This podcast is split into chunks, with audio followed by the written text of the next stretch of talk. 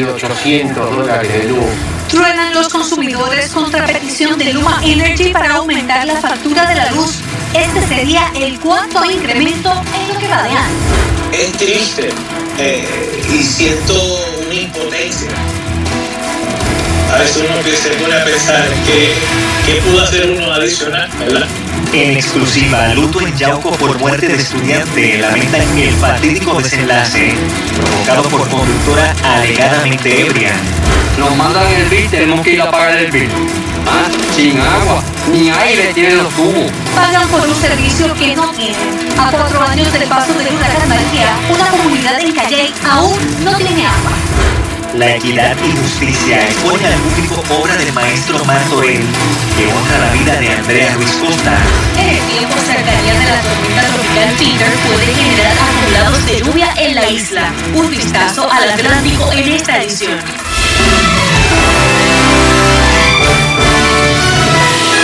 Buenas tardes y bienvenidos a Telenoticias. Prepare su bolsillo porque al parecer hay otro corrientazo a la vuelta de la esquina. La Comisión de Energía tendrá que evaluar y decidir si procede o no el aumento del 16.14% que ha solicitado Luma Energy. Así es, eh, Jeremy. Y aunque públicamente se ha dicho que el impacto será mínimo, esto parece ser no del todo tan cierto, por lo que ya los consumidores levantan su voz de protesta. Más detalles en nuestra primera noticia. El argumento detrás de la petición de aumento de 16.14% a la factura de energía eléctrica es que el consorcio Luma Energy perdió 85.377.262 dólares con 73 centavos en compra de combustible y venta de energía. Esto, aunque entendible para algunos ciudadanos comerciantes, es injusto. Me, molesta que no le va a molestar. Pero figúrate no hay otra alternativa. A pesar de que el consorcio ha dicho públicamente que el aumento para un cliente residencial sería de 10 dólares, una tabla del propio ente privatizador reconoce que el aumento será de 11.7%, lo que sería igual a 11 dólares más por cada 100 dólares facturados actualmente. Esto, sumado a la inestabilidad de un sistema que casi a diario deja a las personas sin luz, levanta pasiones entre los consumidores residenciales. Mal, mal porque el servicio es pésimo. Estoy viviendo solo ahora y me han venido 800 dólares de luz, 1000 dólares de luz. Me parece bastante injusto, a mí se me va la luz. Yo vivo por aquí. En el caso de los clientes comerciales, el aumento de miles de dólares sería nefasto. Aquí nadie es mago.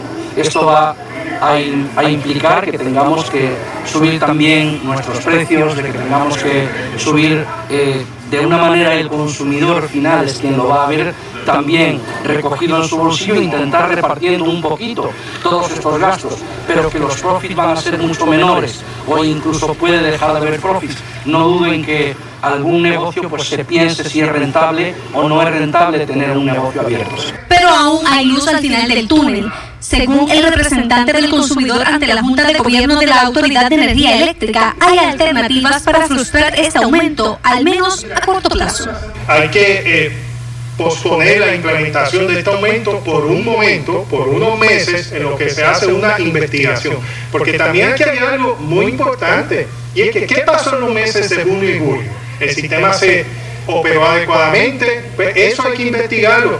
Si hubo, si resulta de la investigación que el sistema no fue operado de la manera que normalmente se opera estos sistemas, tal vez se puedan activar unos seguros, tal vez se puedan activar unos fondos.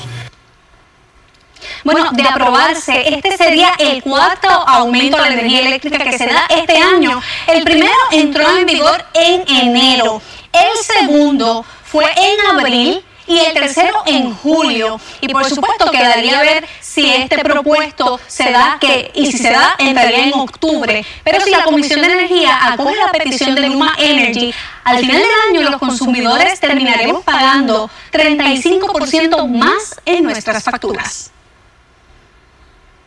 En otras informaciones, un futuro prometedor. El joven Adrián Mariner Iglesias, de 18 años, tenía precisamente esa edad cuando una conductora que alegadamente eh, estaba en aparente estado de embriaguez le impactó en un accidente vehicular que le arrebató la vida. Hoy su familia, sus hermanos en la fe y la comunidad universitaria le recuerdan como un joven ejemplar. Sus expresiones en exclusiva. El ciclo de la vida es que los hijos enterramos a los padres, nunca el padre entierra al hijo. La familia de Adrián no está lista para hacer declaraciones tras la muerte del joven universitario de 18 años en un accidente vehicular en Yauco. Por ello identificaron como portavoz al pastor de jóvenes de su iglesia Casa de Alabanza Poder y Victoria. Se le hace bien difícil inclusive hasta mencionar su nombre. El, el, cuando los, eh, los tienes por uno, unos segundos en silencio, que su mente eh, retorna tal vez una imagen de un recuerdo o, o, o, o, el simple hecho de poder ver su, su artículo en su cuarto provoca que la familia completa se, se entre en un llanto desgarrador. Adrián será recordado como alguien reservado pero muy servicial, particularmente durante emergencias como el huracán María y los terremotos del sur. Fue el, el primer joven en, en, salir como voluntario, no solamente a ayudar a atender a las personas que venían a buscar los suministros a, a, a nuestra iglesia, sino que él descargaba los camiones, subía, bajaba las compras. Es triste y siento una impotencia. A veces uno se pone a pensar que, qué pudo hacer uno adicional, ¿verdad? Para tal vez, no sé, estar con él o, o cuando él, él estuviera afuera no, no, no, no estuviese solo. El joven cursaba su segundo año en arquitectura en la Universidad Católica de Ponce. Allí también le recuerdan como alguien respetuoso, humilde y responsable. Nada malo y todo bueno, una persona cumplidora, una persona responsable, muy respetuosa y siempre haciendo su trabajo y dando, tratando de dar la extra. O sea que el recuerdo mío es bueno. Adrián venía haciéndolo muy bien, cumpliendo con todos sus requisitos, llevando un promedio excelente, tenía 3.5 de promedio, no se estaba atrasando que es bastante común al principio de esta carrera porque es una carrera que combina muchos cursos de concentración con cursos generales, sin embargo él estaba teniendo un desempeño académico eh, bueno ante esta tragedia causada por una mujer que conducía contra el tránsito, alegadamente bajo aparentes efectos del alcohol, el decano universitario hizo un llamado a la reflexión. Un llamado a la serenidad, a la tranquilidad, hay que a la paciencia, a, a, a, a entendernos más. No pensar que estamos solos y que lo que vamos a hacer es lo más importante. Cabe destacar que la prueba de alcohol en la sangre realizada a la conductora aún no está lista o al menos no ha sido revelada. En lo que va de año, 221 personas han perdido la vida en nuestras carreteras. Solo en lo que va del mes de septiembre se han reportado 10 accidentes fatales. Y en otros temas, el alcalde de San Juan, Miguel Romero, recalcó una vez más que es momento de buscar alternativas para la placita de Santurce, por lo que continuarán las vistas públicas para el Código de Orden Público. Luisa Sotero con el reportaje. Se ha estado cerrando a las 12 de la noche, a las 10 de la noche, por la orden ejecutiva. Mire, esto no va a pasar. El municipio de San Juan ha presentado dos legislaciones, una de ellas para crear un nuevo reglamento para la plaza del mercado de Santurce y otra para disponer el horario de operación de los comercios que ubican en la calle Canales de la placita de Santurce hasta las 2 de la mañana. Algo que ya existe en el reglamento de la placita, que es el horario de las 2 de la mañana para los, aquellos negocios que venden eh, bebidas alcohólicas. Eh, hay un récord, que ustedes lo han, lo han documentado, de las situaciones que hemos tenido en la placita con turistas, con locales, tiene un costo al municipio grande, porque hay ocasiones que yo he tenido que enviar en un servicio 48 oficiales de la Policía Municipal. Los comerciantes han dicho que esto genera mucha preocupación entre su comunidad debido al golpe económico que han recibido con la pandemia y que para el 2018 la placita fue declarada como una zona turística, mientras que el alcalde recalcó que fue para marzo, cuando se reunió con los comerciantes, mientras que ahora continúan las vistas públicas. Que están adentro, que se dejan hacer de la tarde, que venden verduras, jugo, etcétera. Ahí no hay aumento. Aquí los aumentos son para los negocios de las esquinas y los, anuncios, y los negocios que están en el anexo, que son negocios que se dedican hasta altas horas de la noche a vender eh, licor, comida, que están siempre llenos. Hay muchos negocios ahí, de 22 kioscos solamente hay 20 sin contrato. Hay algunos que pagan 130 pesos, 135 dólares. Pues mire, si hay que ajustarlo. Sobre el edificio que ubica en medio de la placita que le pertenece al municipio, se dijo que 20 de ellos no tienen contrato y que no se paga agua y luz. Se puede decir lo siguiente, la, toda la renta que nosotros eh, de, esa, de la operación de la placita no dan ni para pagar la luz. Y para que hagan una comparable, una esquina se está proponiendo un ajuste de la renta que no tiene contrato, 135 a 500 pesos. La última vez que se hizo una subasta en 2014, cuando se declaró un, un comercial vacante, la subasta se fue por 750 pesos. Las expresiones se dieron durante una actividad en donde se anunció una colaboración con la Autoridad de Acueductos y Alcantarillados para adquirir unos generadores para el sistema de bombeo ante la falta de energía eléctrica, lo que impactaría a cerca de 9.500 clientes en las zonas altas de San Juan. Para Telenoticias, Luisa Sotero. De otra parte, un grupo de supervisores del Departamento de la Familia reiteró que los funcionarios de la agencia no son responsables de la muerte de Jaden, el niño de 8 años asesinado alegadamente por su padre. Estas declaraciones se dieron a conocer a través de una misiva que le hicieron llegar al nuevo día. En la carta abierta, que no está firmada por las personas que la redactaron, los empleados de la Administración de Familias y Niños de Caguas critican la determinación de la secretaria de la familia Carmen Ana González de referir a cuatro trabajadores sociales que intervinieron en el caso del departamento o al Departamento de Justicia.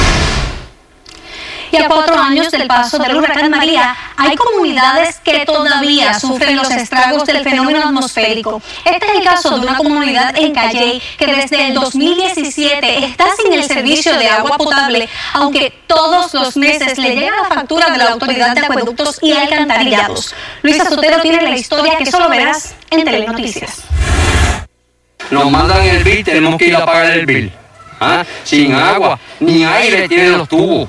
Mañana se cumplen cuatro años del paso del huracán María y al día de hoy comunidades en Puerto Rico continúan su lucha. Un ejemplo de esto se vive en el barrio La Piedra en Calley, en donde 54 familias aclaman el poder tener un servicio esencial como es el agua. Hay casas que desde el huracán María no se han levantado y es por falta de agua. La comunidad se ha vaciado.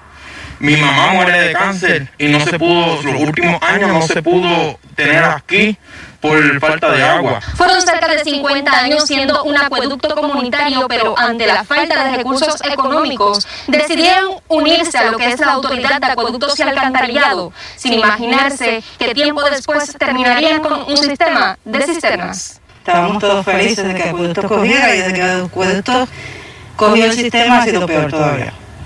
Para el huracán María le empezó a fallar el servicio. ¿Sí? De ahí estuvo muchísimo tiempo sin, muchísimo tiempo sin agua y entonces cuando comenzó a regresar el agua nuevamente venía de las noches a las 2, a las 3 de la mañana que en realidad ni tiempo nos daba para coger agua. Muchos de los residentes de este barrio han tenido que salir a otros lugares debido al problema que representa el no tener este servicio en su diario vivir. Se funcionaba aquí como una bomba en el barrio y prácticamente no fallaba.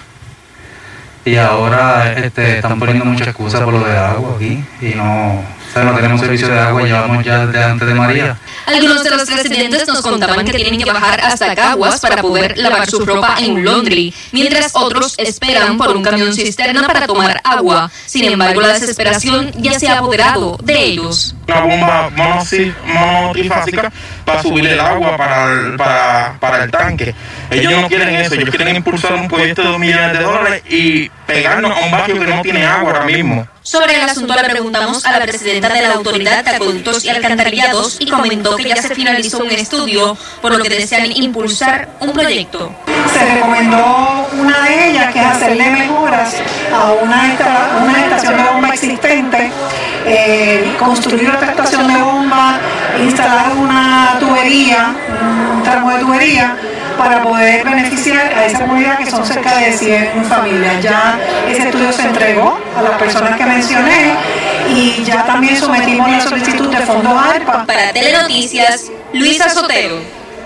Y precisamente, Jeremy, aunque parezca mentira, a cuatro años del azote del huracán María, la reconstrucción de Puerto Rico está estancada. De hecho, más de la mitad del dinero federal no ha llegado. Los 63 mil millones de dólares que fueron aprobados con, con el Congreso para la recuperación de la isla aún no han, no han sido entregados al menos más de un 70%. Se estima que el huracán María dejó 90 mil millones de dólares en daños y cobró, lamentablemente, más de 2.500 vidas. De, sin duda un, un, momento que todos vamos a recordar porque María es considerado el segundo huracán más catastrófico que haya pasado por el suelo puertorriqueño, superado solo por San Felipe, que ocurrió en 1928.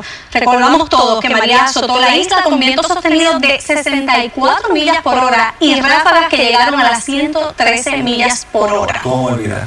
Y a cuatro años del devastador paso del huracán María por Puerto Rico, aún muchos puertorriqueños intentan levantarse y recuperar eh, lo que el fenómeno les arrebató. Mañana, en todas nuestras ediciones, tendremos cobertura especial. María, cuatro años después. El Frente Amplio en Defensa de la Educación reta a la Asociación de Maestros a un debate público sobre el acuerdo al que llegaron con la Junta de Supervisión Fiscal sobre el retiro de los maestros dices que te llamas representante exclusivo del magisterio, es para mejorar sus condiciones de vida, no para detrimentarlas. Aquí la asociación está proponiendo aumentar la edad de jubilación de los maestros a 63 años, actualmente 55. Está proponiendo eliminar y congelar de forma inmediata todas las pensiones por beneficio definido del 75% y sustituirla por cuentas de aportaciones definidas. Los maestros y maestras que entran a trabajar o que han entrado después de 2014 no tienen retiro actualmente. Según sostienen a cambio de este acuerdo, la asociación no tendrá que enfrentar elecciones sindicales en cinco años y sienta precedente para imponerle al magisterio el plan médico de su propiedad. Telenoticias intentó comunicarse con la asociación de maestros, pero no obtuvimos respuesta. En otros temas, la Asociación de Miembros de la Policía solicitó a la directora de la Junta de Supervisión Fiscal, Natalia Yaresco, que imparta órdenes para que se restituya el donativo legislativo para operar el programa de ayudas a hijos de policías muertos en el cumplimiento del deber. El presidente de la asociación, José Taboada, dijo que los hijos de los agentes están huérfanos de pensión o ayudas. Esta comunicación se da luego de que la legislatura aprobara el proyecto del Fondo de Donativos Legislativos que incluyó un recorte del 77% de la cantidad solicitada por el programa de ayuda económica para estos niños. Y en otras notas, la obra de Antonio Martorell, en la que quedaron plasmadas las manos de Andrea Ruiz Costa, fue expuesta hoy en el Colegio de Abogados y Abogadas de Puerto Rico. Con esta exhibición se pretende recaudar el dinero necesario para continuar la lucha por conocer los pormenores del caso de la joven de 35 años asesinada presuntamente a manos de su expareja. Consuelo Las manos de Andrea es la obra a través de la que el artista Antonio Martorell desahogó su proceso de duelo tras la muerte de su hermana Consuelo, pero las manos de esta obra son las de Andrea Ruiz Costas, que modeló para el pintor que inmortalizó parte de su cuerpo en la obra que hoy también alivia el dolor de los familiares de la joven.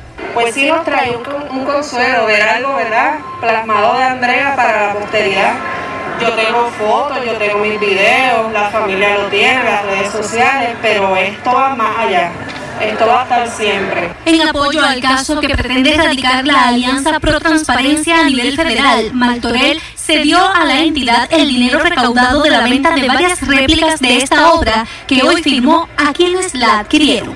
Maestro Antonio Martorell fue, como siempre, se destaca por su solidaridad y fue muy generoso y nos eh, puso la pieza a disposición para hacer una edición limitada de la obra que la tenemos aquí. Eh, para apoyar el caso que va a radicarse a nivel federal, que es un proceso bien costoso. A pesar de que ya no puede juzgarse al presunto agresor Miguel Ocasio Santiago, la familia de Andrea reitera la importancia de la rendición de cuentas del sistema judicial para evitar que más mujeres mueran aún cuando buscan ayuda. En esa línea, la Alianza Pro Transparencia ya ultima los detalles de la demanda que presentará en el alto foro judicial. Estamos en la etapa final de preparación de este caso. Ya en, en cuestión de una semana debemos tener un anuncio al país de finalmente qué es lo que se le va a reclamar al Tribunal Supremo Federal, cuál va a ser ¿verdad? nuestro caso, eh, para obtener las grabaciones en audio y vídeo de todos los procedimientos. Eh, que, pasó Andrea en los tribunales. Consuelo las manos de Andrea es más que una pieza de arte que hace referencia al duelo. Ahora es la imagen de la lucha por justicia que a diario llevan miles de mujeres. Si el arte muestra la evidencia del crimen y la necesidad de justicia, nos toca a todos, tocados o no, el defender la vida, sobre todo de los más vulnerables. Y esos siguen siendo las mujeres, muy a nuestro pesar. El cuadro del maestro Martorell continúa expuesto hasta las 7 de la noche de hoy en el Colegio de Abogados y Abogadas de Puerto Rico. Sintonizas. Guapa. La poderosa. Buenos días, como hoy hace cuatro años, Puerto Rico estaba a la expectativa de que en solo horas nos azotaría el catastrófico huracán María. Nos conectamos con la autoridad en el tiempo, Samira Mendoza, para repasar algunos detalles de ese histórico ciclón, Samira. Gracias, Jeremy. Sin duda alguna, algo que marcó un antes y un después, porque en lo que es la era moderna y nosotros en el mundo, no habíamos vivido quizás un evento tan fuerte y catastrófico como el huracán María, que sin duda alguna, si no aprendimos de este sufrimiento y tanto dolor que pasamos en Puerto Rico, realmente no vale de nada haber pasado por tantas situaciones. Este sistema se intensificó en tan solo 24 horas de categoría 1 a categoría 5. Su entrada fue para el municipio de Yabucó, en donde se estima fue la marejada ciclónica más alta registrada de hasta unos 9 pies de inundación costera como categoría 4. ¿Y dónde llovió más en la isla? En Caguas, una estación registró cerca de 38 pulgadas de lluvia. Esto se originó de una onda tropical que salió de lo que es África alrededor del 12 de septiembre y entonces continuó su curso a través de las Antillas Menores llegando a Puerto Rico, cruzando Puerto Rico desde el extremo sureste hacia el noroeste y su salida fue en el noroeste a eso de las 2 de la tarde se estima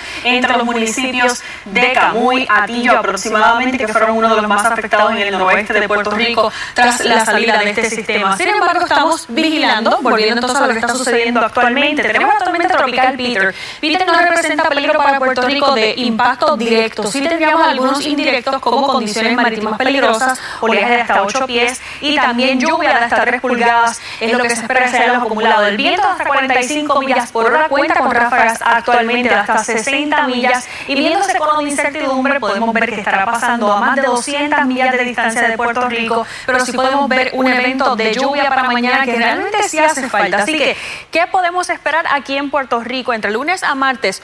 Lluvia, además de lluvia, acumulados entonces de lo que es oleaje de 5 a 8 pies en la zona norte de Puerto Rico, también en regiones de lo que es Vieques, Culebra, al este de la isla. El mar Caribe va a estar un poco más agradable, pero esperamos marejadas que continúen acercándose a nuestra región durante los siguientes días y se extienden las condiciones marítimas peligrosas, porque por lo menos el evento de lluvia es entre lunes a martes, miércoles comienzan a secarse las condiciones, pero el evento de marejadas continúa durante lo largo de la semana, así que precaución a aquellas personas bañistas, navegantes durante los siguientes días. Paso de lluvia para mañana en la tarde, algunos aguaceros que van a estar afectando regiones del centro, el martes entonces un poco más seco y el viento mayormente del norte entonces estará provocando esas lluvias durante las horas de la tarde mañana lunes. Más detalles del tiempo más adelante.